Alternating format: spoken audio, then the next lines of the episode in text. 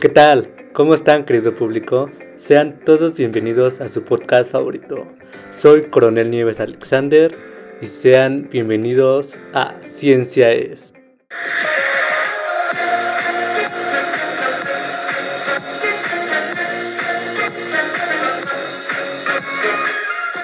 Hoy, en este día, hablaremos sobre qué son los motores eléctricos. También vamos a hablar sobre el voltaje, la corriente y la resistencia. Pero no solo vamos a hablar de esto, también hablaremos sobre magnetismo y ley de inducción de Faraday, C, baterías y D, transformaciones de energía. Así que quédense a escuchar este gran podcast y continuemos. Pero bueno, antes de empezar este día, queremos invitarlos a que nos sigan en nuestras redes sociales como arroba el podcast que te informa, ya que ahí siempre subimos videos cortos de lo que se va a hablar hoy y de quiénes son nuestros invitados de cada podcast. Y bueno, le quiero presentar a nuestros invitadazos del día de hoy. Y ellos son Leonardo Monjaras de la Torre y Daniel Cruz Cárdenas, ya que ellos nos hablarán un poco sobre estos temas. Muchas gracias a ustedes por la invitación. Estamos muy muy contentos Leonardo y yo de responderles todas sus preguntas que tienen. Gracias a ustedes dos por venir, por darse el tiempo de estar un ratillo aquí con nosotros en este podcast y desaburrirnos en este día, ¿por qué no? Y para comenzar les tenemos tan rápido la primera pregunta, que es ¿un motor eléctrico? Pues mira Frida, respondiendo a esa pregunta, el motor eléctrico se erige hoy en día como una alternativa firme y sustentable a los motores de combustión. Desde hace un tiempo, a esta parte de los motores eléctricos se utilizan para múltiples funciones, como por ejemplo abrir puertas de garaje y bombas de piscinas, entre otros. Sin lugar a dudas, el mayor desafío de la tecnología hoy en día reside en que dichos motores eléctricos sean capaces de propulsar un vehículo a gran velocidad. Y de hecho ya hay numerosas experiencias en el mundo que lo prueban. Esto es posible. Los motores eléctricos cuentan con seis componentes principales y estos son el estator, rotor, conmutador y las escobillas. ¿Y qué tiene que ver el voltaje y corriente con el motor eléctrico? La tensión es el voltaje de entrada para el cual está diseñado el motor. Es decir, es la presión con la que el motor empuja la corriente a través de un circuito eléctrico cerrado. Se expresa en voltios y debe coincidir con la del voltaje de la máquina que se desea accionar. Y la corriente del motor eléctrico genera resistencia y convierte la energía cinética en una corriente alterna, la cual de nuevo pasa por el convertidor, que la convierte en una corriente continua y a su vez se almacena en la batería. Este proceso también ocurre cuando actúa la frenada regenerativa del coche eléctrico. Bueno, en un rato seguimos contestando sus preguntas que nos dejaron en nuestras redes sociales. Acuérdense que pueden encontrarnos como arroba el podcast que te informa y pueden ver de lo que publicamos a diario sobre nuestros invitados y los temas que se van a hablar. En un rato regresamos en este podcast que te informa. Todos tenemos una misión en la vida.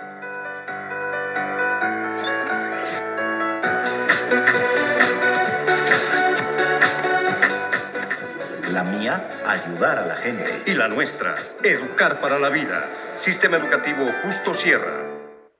Bien, regresamos con este podcast que te informa.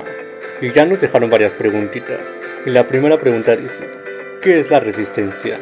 ¿Para qué sirve? ¿Y cómo es que se mide?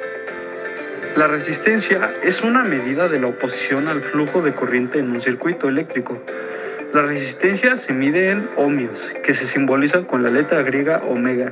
Se denominaron ohmios en honor a George Simon Ohm, y esta sirve para evitar condensaciones en los devanados. La elevación de temperatura afectará a los componentes del propio motor, así como a los equipos u otros componentes que se hallen en las proximidades. Y por último, para poder medirlo, se enciende el multímetro digital. Gira el dial de ajuste de medición en el multímetro para resistencia. El ajuste de la resistencia ha sido designado por la letra mayúscula griega omega, que se simboliza para los ohmios de la unidad de resistencia. yo tengo una pregunta. También entra el magnetismo en el motor eléctrico, ¿no es así? Así es, ya que en un motor eléctrico la interacción se produce entre un electroimán y un imán fijo que lo rodea. La fuerza de atracción y repulsión de los dos polos de dos imanes provoca que el electroimán comience a girar con el fin de alinear los polos opuestos en el campo magnético. Wow, estoy impresionada de todos los datos que nos están dando. Espero que en casita estén apuntando. Nos acaban de mandar otra pregunta que dice, ¿qué es la ley de Faraday y en dónde se aplica? La ley de inducción electromagnética de Faraday, o conocida simplemente como ley de Faraday, fue formulada por el científico británico Michael Faraday en 1831. Esta ley cuantifica la relación entre un campo magnético cambiante en el tiempo y el campo eléctrico creado por estos cambios.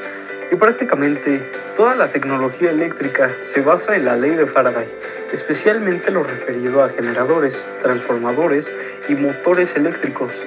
Por ejemplo, el motor de corriente continua se basó en el aprovechamiento de un disco de cobre que rotaba entre los extremos de un imán, generando una corriente continua.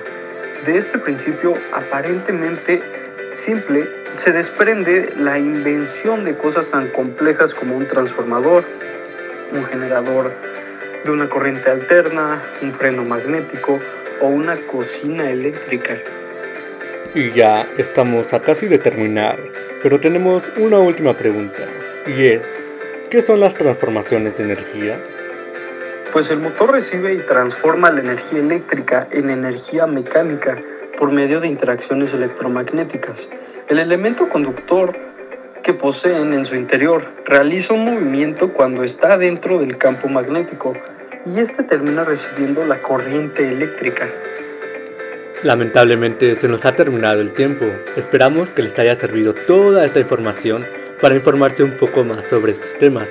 Y no me queda más que agradecer a todas esas personas que hicieron la realización de este podcast. Muchas gracias por escucharnos y muchas gracias a nuestros invitadazos del día de hoy. Esperamos que les haya servido, pero sobre todo que les haya gustado.